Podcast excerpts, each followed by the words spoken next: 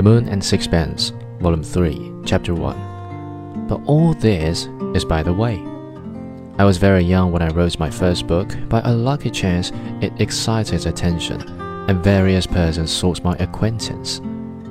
It is not without melancholy that I wander among my recollections of the world of letters in London when first, bashful but eager, I was introduced to it.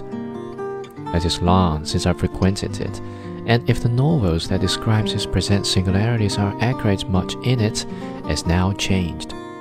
The venue is different.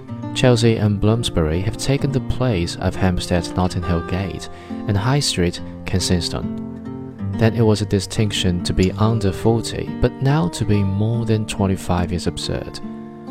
I think in those days we were a little shy of our emotions, and the fear of ridicule tempered the more obvious forms of pretentiousness. I do not believe that there was in that genteel Bohemia an intensive culture of chastity, but I do not remember so crude a promiscuity as seems to be practiced in the present day. We did not think it hypocritical to draw over our vagaries the curtain of a decent silence.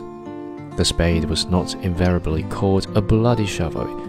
Woman had not yet altogether come into her own.